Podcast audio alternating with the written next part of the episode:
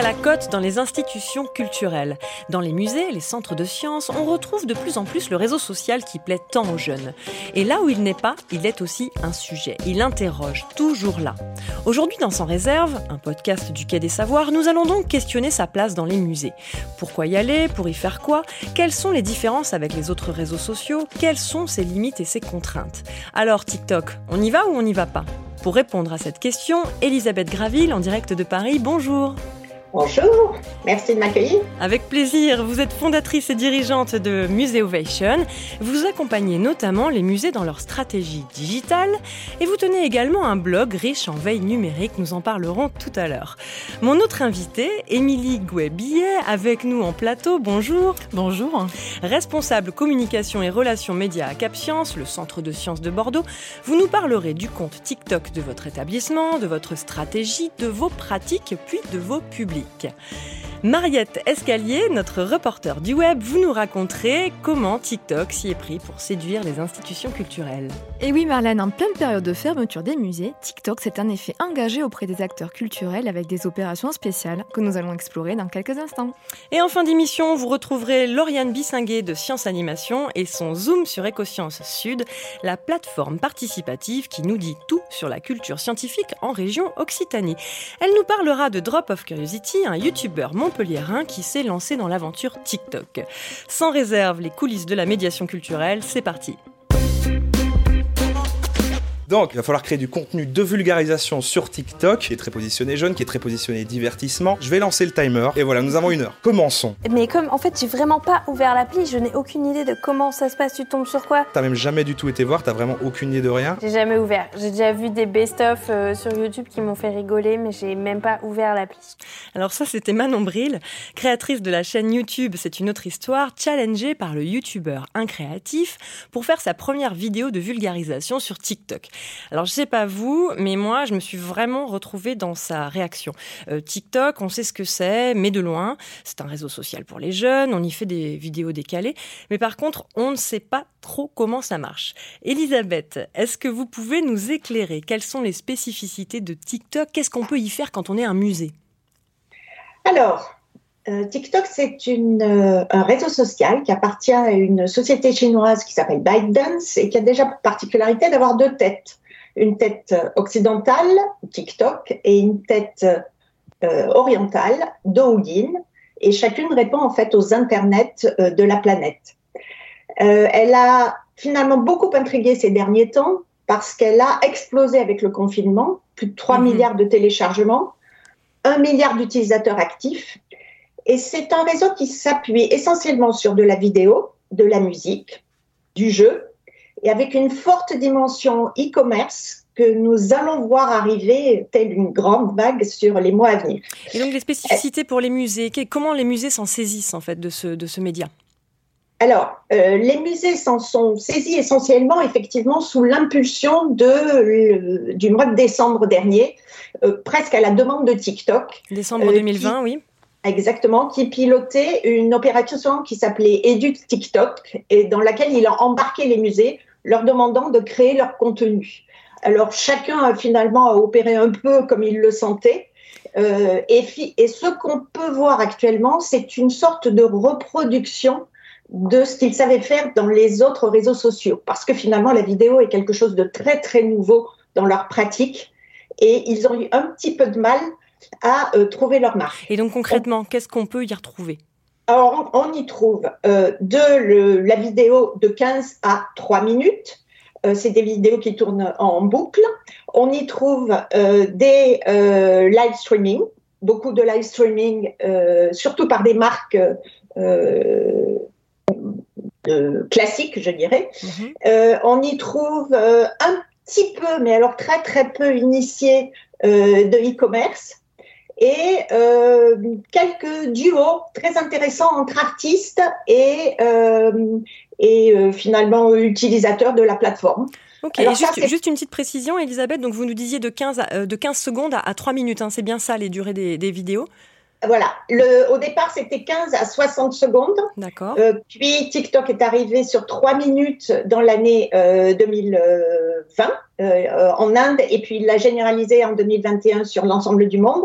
Et il pense maintenant, maintenant à des formats de 5 minutes. Bon, on est quand même sur, euh, on est sur des formats très courts. Et euh, Émilie Capsien s'est d'abord lancée dans TikTok, non pas en créant son propre compte, mais dans le cadre d'un projet totalement hors sol, un, média à part entière qui s'appelle Curieux. Est-ce que vous pouvez m'en parler en, en deux minutes?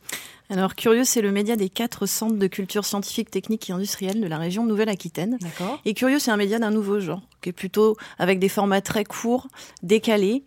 Euh, avec quel contenu? Avec des contenus de science. En fait, c'est le média qui démêle le vrai du faux autour mhm. de thématiques scientifiques. Donc, on y parle de contenu scientifique, de santé, de médecine, de biodiversité, avec des formats très courts. D'accord. Et à destination de quel public?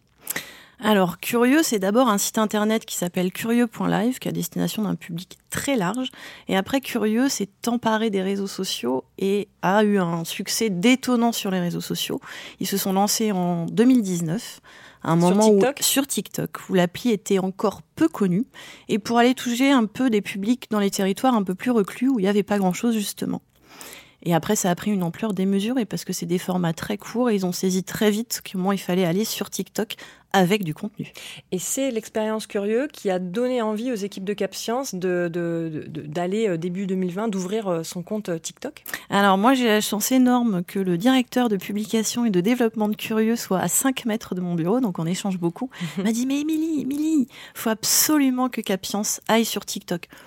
Ah bon, mais bon. J'ai ouvert TikTok comme chacun. J'ai regardé ce que faisait TikTok. J'ai fait ah non, mais c'est vraiment pas pour nous.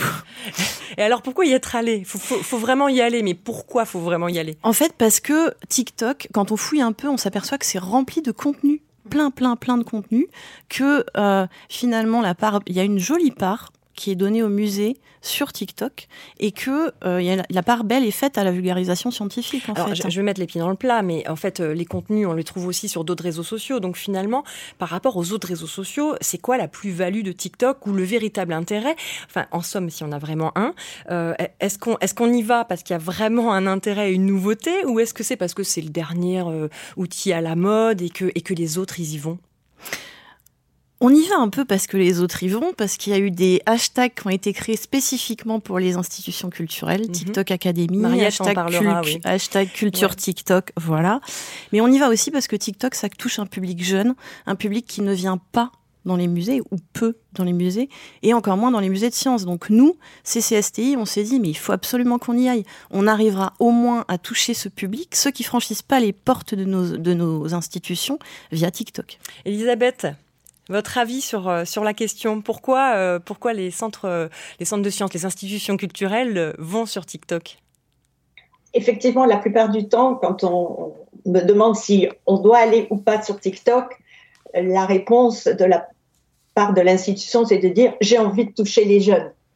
Et je suis un peu provocatrice dans ces cas-là et je dis oui, déjà, de quels jeunes parlez-vous? Parce que la génération alpha et la génération Z ne touchent pas de la même manière. Mhm. Et également, je réponds, mais vous n'avez jamais regardé Snapchat avant?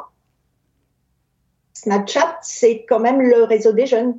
Pourquoi vous allez sur TikTok et vous n'êtes pas allé sur Snapchat? Donc, à votre avis, pourquoi est-ce qu'il y a un engouement tel aujourd'hui? Euh, Pourquoi autant d'institutions euh, se lancent sur TikTok? Il y, a, deux raisons. Il y a l'effet de mimétisme. Il est évident que quand le copain y va, on se dit, oula, s'il y va, euh, peut-être que je devrais regarder ce réseau d'un peu plus près. Euh, il y a un effet aussi euh, commercial de la part de TikTok qui a été très très très fort. Ils veulent aller vers de l'éducation, ils veulent s'acheter une bonne image. C'est vrai que c'était un réseau qui était perçu comme le réseau potache, le réseau du détournement. Et en s'appropriant les musées et les institutions culturelles au sens large, euh, ça redorait leur blason. Donc, euh, ils ont énormément euh, fait pour faire rentrer les réseaux sur leur compte. Bon bah justement, on n'arrête pas d'en parler là, des, hashtags, des, choses qui ont été mises en place par TikTok pour séduire les institutions culturelles. Je vous propose d'écouter Mariette Escalier qui va nous en parler.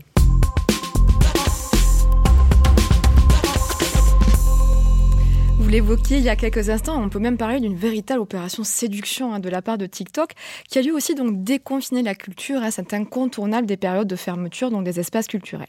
Comment? Eh bien, en mettant en place des opérations spécifiques hein, qui ont incité au passage les institutions culturelles, donc prestigieuses, la plupart, à créer leur compte.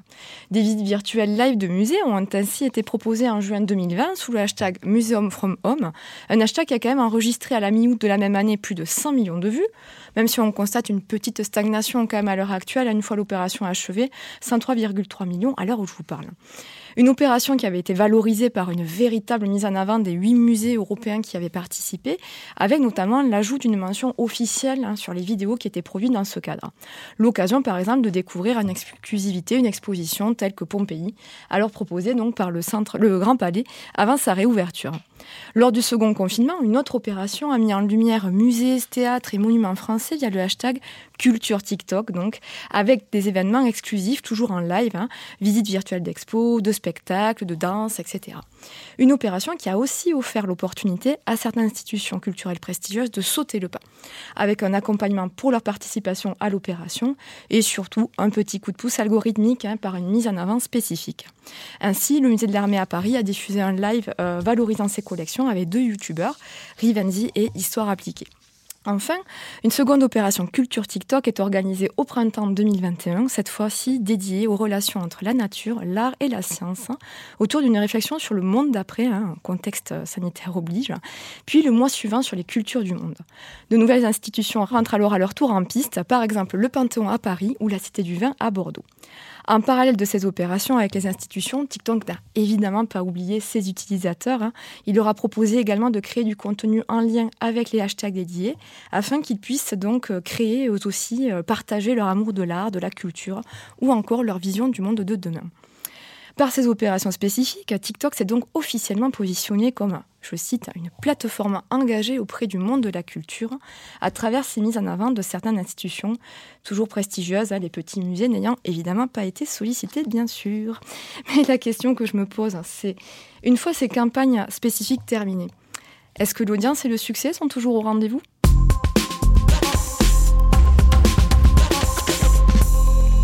Merci Mariette. Ce succès perdure-t-il après les coups de pouce algorithmiques? Alors Elisabeth Graville, je rappelle que votre société Musée Ovation accompagne notamment les institutions culturelles dans leur transformation numérique. Est-ce que à ce titre, vous avez des éléments de réponse? Alors, les analytics de TikTok, tout le monde les garde bien précieusement et ne les partage pas. Alors, euh, par contre, ce que je me suis amusée à faire, c'est de voir ceux qui ont participé à l'opération en décembre ou qui sont éventuellement revenus même en mai, et les nouveaux qui sont rentrés en mai, comment ils ont évolué. Et que, alors, sur la France, celui qui a performé le mieux, c'est Versailles, euh, qui effectivement arrive maintenant à avoir 234 euh, 000 euh, mm. abonnés, plus d'un voilà, 1,6 million de likes, donc un certain engagement. On se dit, c'est déjà pas mal. Et puis finalement, quand on regarde euh, ben, nos équivalents à l'étranger, euh, c'est là où on se remet un petit peu en cause parce que je prends par exemple le Black Country Living Museum, qui est vraiment le grand gagnant des deux opérations, euh, qui est un musée euh, vivant en Angleterre. Et eh bien maintenant, il a 1,3 million d'abonnés et il a plus de 21 millions d'engagements. Donc, on voit que déjà sur ce plan-là, on n'a peut-être pas généré le contenu qu'il fallait pour toucher les cibles que l'on voulait. Mhm. Euh, deuxième chose, c'est euh, qu'est-ce qu'on en fait? C'est-à-dire, euh, ces 21 millions, si je prends le Black Country Living Museum, oui, c'est de l'engagement, mais est-ce que ça a fait venir les gens in situ lorsqu'on a tous réouvert, là est la grande question. Ça, c'est une, vraie question, je vous coupe, Elisabeth.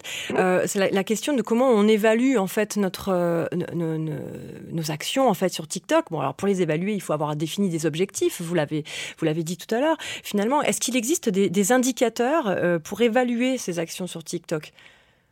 Alors, les, les, analytiques sont données essentiellement quand euh, finalement vous faites de la pub sur TikTok, ce que les trois quarts des médias ne font pas. On est juste sur une histoire de likes. On est juste sur une histoire de likes et de nombre d'abonnés. Enfin, c'est une vraie question. Il y, a, euh. il y a des petites, euh, euh, en fait, stratégies. Et justement, vous parliez précédemment de qu'est-ce que les musées euh, produisent, qui ne sont pas mises en place dans les contenus générés par les musées. Je prends deux exemples. Le cas de la, du formatage, en fait, de votre page ou votre compte TikTok. Mhm.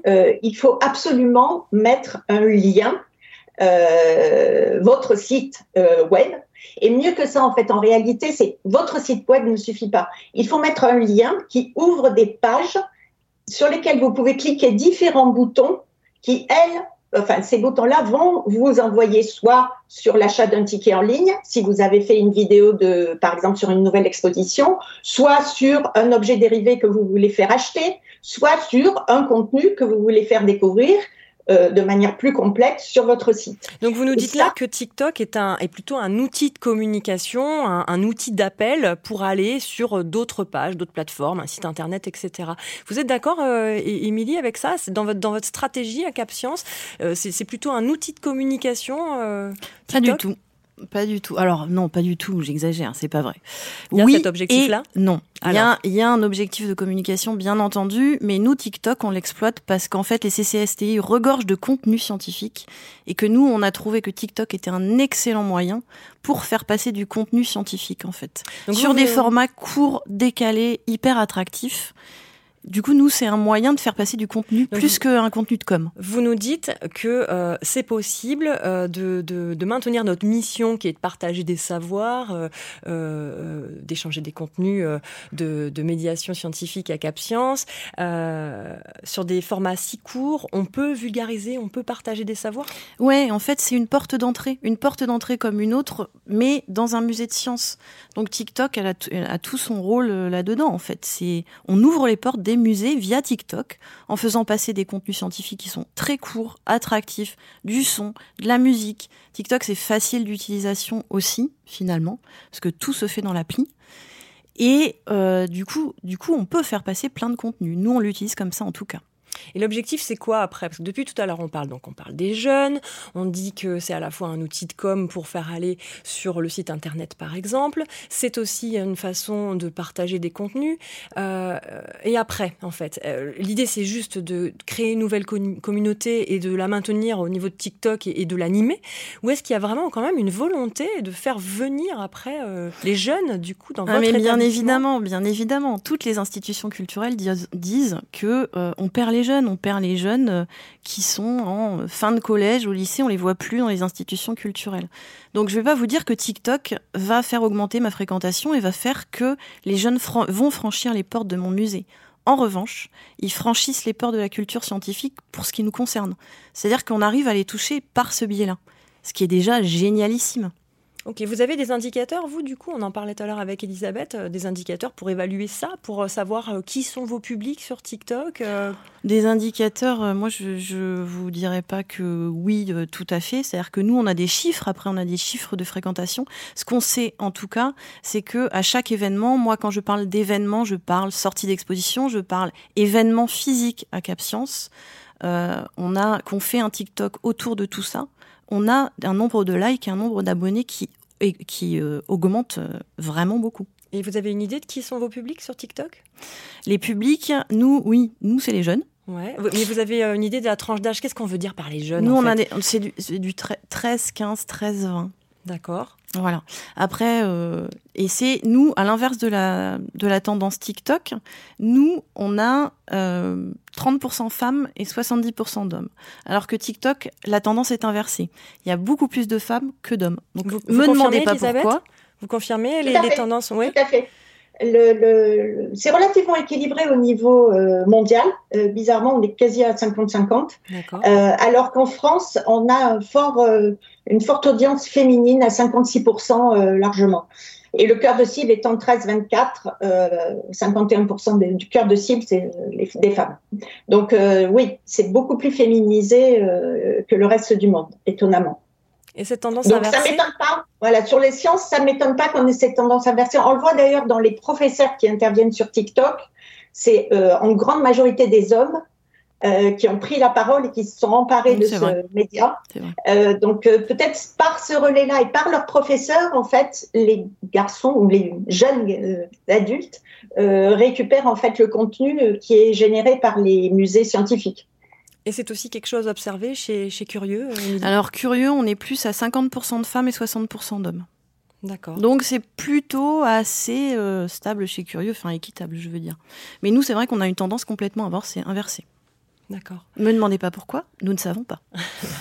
sur la question des contenus, Elisabeth, tout à l'heure, euh, je posais la, question à, Émilie sur euh, est-ce qu'on peut vraiment partager des connaissances sur TikTok par rapport à votre expérience des, autres musées en France.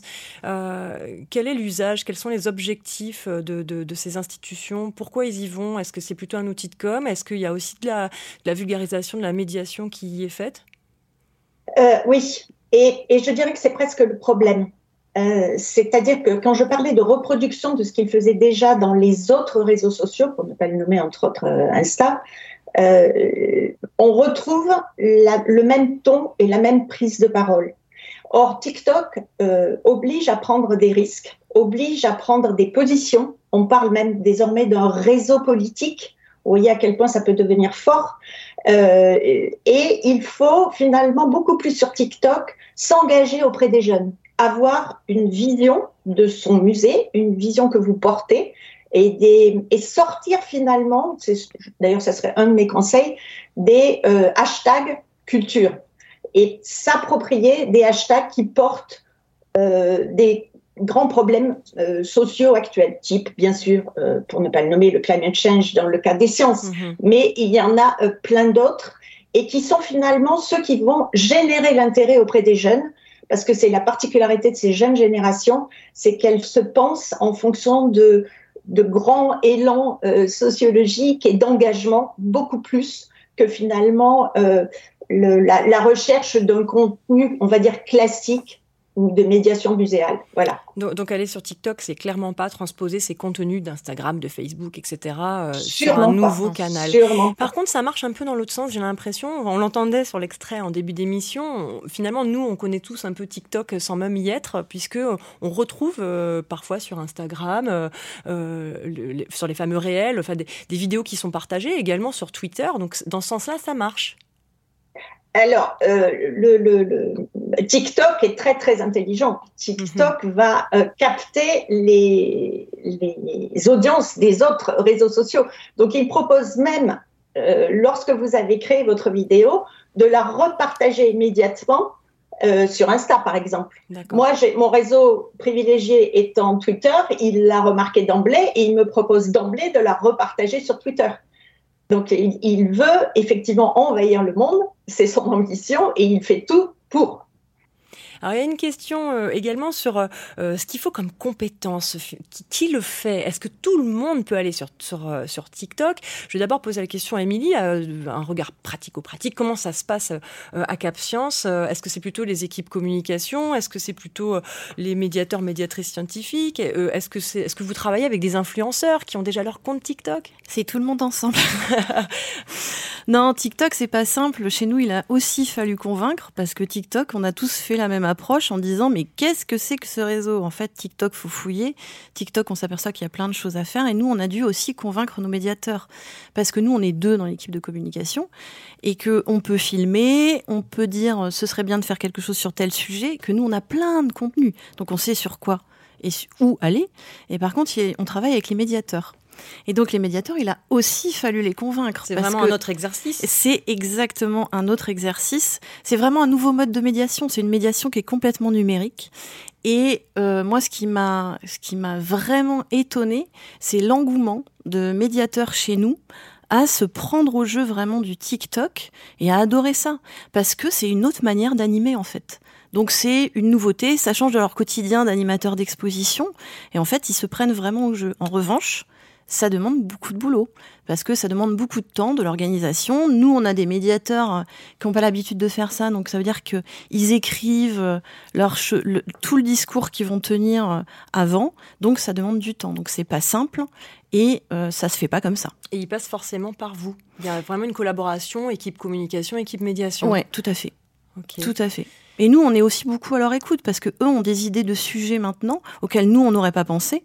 Et c'est eux qui viennent nous dire ah ce serait super de faire un TikTok là-dessus. Bien sûr, bien sûr, allons-y. Vous dites que ça prend du temps, donc euh, ils le font en plus de leur mission de base, qui est de faire de la médiation face publique. Donc, euh, donc vous faites ça euh, à quelle à quelle fréquence nous, on poste sur le compte de CapScience, on poste 3 à 4 TikTok par semaine. Mais c'est des choses qu'on enregistre avant, c'est des choses qu'on prévoit avant. On connaît le contenu de nos expos, donc on peut prévoir. Et après, on fait en fonction des disponibilités des animateurs, de leurs envies aussi. Des fois, il y en a qui viennent nous voir en disant j'aimerais bien. Bah ouais, vas-y, on teste, allez, on y va. Et vous avez déjà travaillé avec des influenceurs? Alors nous, on a travaillé avec des influenceurs, mais plutôt sur de la com de marque pour le coup, plus que sur du contenu, euh, et pour pour justement que eux relaient nos expositions. Après, Curieux le fait beaucoup, travailler avec beaucoup d'influenceurs, beaucoup de partenaires, mais nous peu parce que ça a un coût. Et du coup, voilà, du coup, nous, on exploite euh, les médiateurs qui sont, pour moi, les meilleurs raconteurs d'histoire. Ils connaissent mhm. les expositions sur le bout des doigts, ils connaissent les contenus, donc ils sont géniaux pour ça. Mais il faut qu'ils aient les codes. Mais il faut qu'ils aient un petit truc un peu funky, un peu attractif, très court. Nous, on leur explique très vite les codes, ça, il n'y a pas de souci. On les forme. On a eu nous-mêmes une formation par les gens de Curieux, hein, par le vidéaste de Curieux. Mais euh, après, effectivement, nous aussi, des fois, on dit ah non, je crois que t'es pas tout à fait prêt là, parce qu'il y a un petit truc qui va pas marcher, et que TikTok c'est quand même beaucoup en mode selfie, faut pas se leurrer non plus. Donc on est face publique. C'est son image. Vous, parlez d'un de, côté euh, funky, en effet, ce côté créatif, décalé. Parfois, on peut même imaginer un peu trash hein, sur TikTok. Euh, moi, j'ai une question à Elisabeth. Euh, est-ce que c'est réellement possible de jouer le jeu TikTok quand on est une institution culturelle? Est-ce que le sérieux de l'un ne dénote pas avec la légèreté de l'autre? Non, je crois qu'on peut parler de, de choses intelligentes avec euh, beaucoup d'humour et euh, et c'est pas je crois que en fait les gens qui rentrent dans TikTok comprennent justement que ce n'est pas que du potache c'est euh, du remixage de la réaction à l'actualité. Ça par contre il y a une il faut avoir une instantanéité savoir rebondir. C'est très très important. C'est jouer aussi beaucoup Émilie soulignait effectivement le fait qu'il faut avoir un ton. Oui, il faut avoir un ton. Il ne faut pas hésiter à se grimer. Je dirais même, il ne faut pas hésiter à mouiller la chemise. Euh, je, prendrai comme exemple le directeur du Rich Museum qui, euh, dans ses TikTok, arrive en vélo, freine avec ses pieds. Ça a un côté un peu fun pour dédiquer la vidéo. Voilà c'est quand même le directeur du Rich Museum, donc on ne peut pas dire que ça ne soit pas institutionnel. Euh, eh bien non, si vous, si vous avez une spontanéité, une immédiateté, déjà, vous avez compris une grande part de TikTok. Et je crois que c'est ça, en fait, la difficulté et le barrage psychologique qui est à passer en premier. Mhm. En plus du fait, exactement, et je souligne euh, avec grande joie tout ce que vient de dire euh, et Émilie, c'est euh, le fait de se former à la vidéo. Il y a des codes de vidéo, mhm. on doit parler très très vite, 15 secondes. Si vous voulez dire des choses, ça va très très vite. Euh, et il y a des cuts, c'est montré très très court. Il y a des filtres à utiliser, il y a, il y a euh, une, un vrai savoir-faire vidéo. Et c'est pas moi qui vous le dis. Euh, le, la personne qui est en charge euh, du digital au musée euh, de l'armée vient de recruter un jeune spécifique vidéo pour TikTok. Donc c'est pour vous dire à quel point il en éprouve la nécessité parce qu'on n'arrive mmh. pas à fournir 12 vidéos par mois et à moins que ça, ça ne marche pas sur TikTok. 12 vidéos par mois Par mois, ouais. Oui, donc Ce qui marche, c'est 12 vidéos par mois minimum.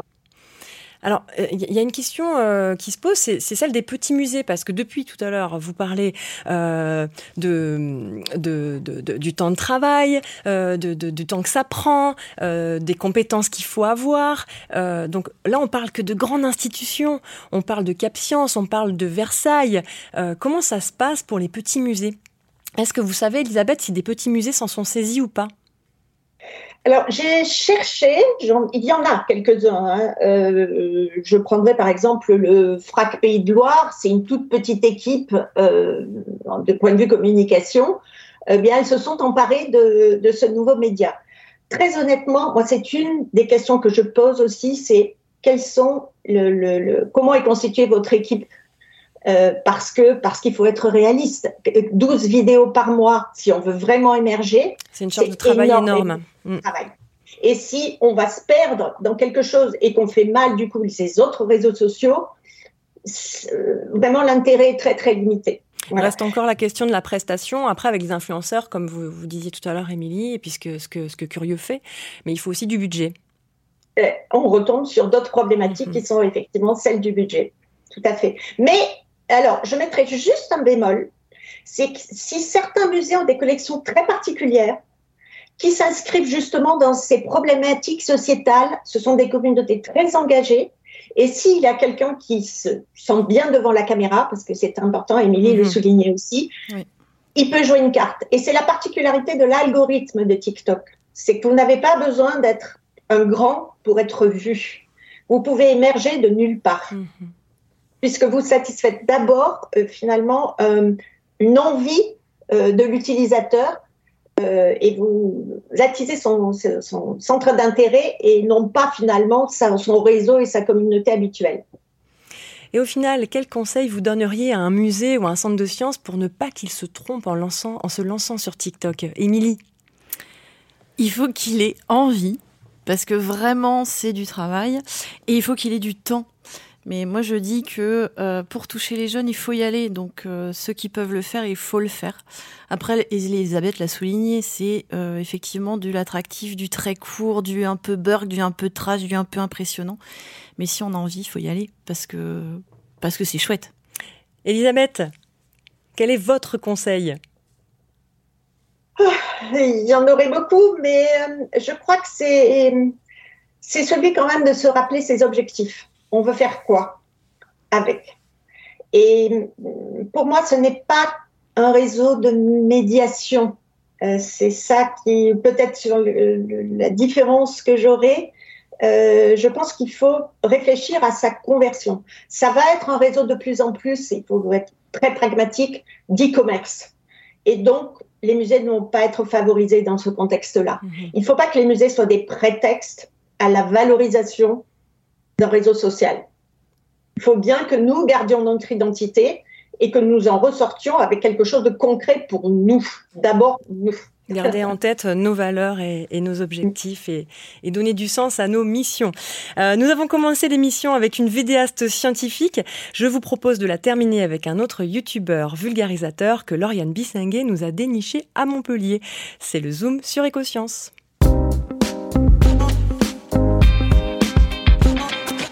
En 2005, le chercheur argentin Rodrigo Kian Quiroga a fait une étonnante découverte qui a beaucoup amusé Hollywood. Chez un patient qui avait des électrodes intracrâniennes pour soigner une épilepsie, il a observé que lorsqu'on lui montrait des images de l'actrice Jennifer Aniston, systématiquement, un groupe spécifique de neurones s'excitait. C'est grâce à cette vidéo TikTok que j'ai découvert les neurones concept, aussi connus sous le nom de neurones Jennifer Aniston. Cette vidéo, je l'ai trouvée sur le compte de Drop of Curiosity, et derrière ce pseudo se cache Gonzalo Ruiz, un Montpellierin passionné de neurosciences, médiateur et vidéaste scientifique. Il était présent que sur YouTube, comme un certain nombre de vulgarisateurs scientifiques, et sa chaîne a eu un peu de mal à prendre. Par contre, il a réussi à percer assez vite sur TikTok, et du coup, ça m'a questionné et j'ai voulu en savoir plus. Quand il a commencé fin 2019, ses premières vidéos ne faisaient pas beaucoup de vues. Et puis un jour, il a posté une vidéo d'une expérience où il tente de se provoquer une céphalée de la crème glacée. En gros, de se geler le cerveau avec une glace. Je trouve que la mise en scène est super bien amenée parce que dès les premières secondes, on le voit face caméra avec une musique épique en fond. Il tient une boîte mystérieuse entre les mains et d'un air sérieux, il dit Ne fais surtout pas ça chez toi. Bien évidemment, ça m'a donné envie de rester et de voir ce qu'il allait se passer. La vidéo a atteint le million de vues et c'est grâce à cette viralité qu'il a réussi à percer sur TikTok. Il est passé de 1000 à 30 000 abonnés en très peu de temps et ça c'est énorme. Aujourd'hui, il en est presque à 60 000 abonnés. Il s'est aperçu qu'en format court, les vidéos qui parlent de neurosciences plaisaient bien à sa nouvelle communauté, à qui il donne aussi la possibilité d'approfondir le sujet en les renvoyant vers son contenu sur YouTube. C'est malin. Bon, je vais pas vous le cacher, comme beaucoup de jeunes, le premier confinement a eu raison de moi et j'ai craqué, j'ai téléchargé TikTok. Je m'y attendais pas, mais je me suis rendu compte que comme Gonzalo, il y avait énormément de chercheurs et de médiateurs qui s'étaient aussi lancés sur ce réseau pour partager leur savoir. Alors si comme moi, vous êtes un peu curieux et curieux de ce qui se fait aujourd'hui, je vous conseille d'aller scroller un peu TikTok et surtout le compte de Drop of Curiosity. Merci Lauriane. Pour en savoir plus sur Gonzalo et son parcours, vous pouvez retrouver son portrait sur ecosciencesud.fr. Sans réserve, c'est fini pour aujourd'hui. Un grand merci à nos deux invités, Elisabeth Graville et Émilie Gouebillet. Pour aller plus loin, nous vous avons partagé quelques ressources, dont certaines dénichées par Elisabeth, merci à elle, sur le site www.quai-des-savoirs.fr. Vous y trouverez également tous nos podcasts. N'hésitez pas à en parler autour de vous, à liker, à partager, faites du bruit sans réserve. Une émission préparée et présentée par Marlène Stricot avec Mariette Escalier et Lauriane Bissinguet. Merci également à notre partenaire Campus FM où vous pouvez nous écouter à Toulouse le jeudi à 17h. À la prise de son, Laurent Codoul, réalisation Arnaud Maisonneuve, une production Quai des Savoirs. Je vous dis à très vite et surtout, restez curieux.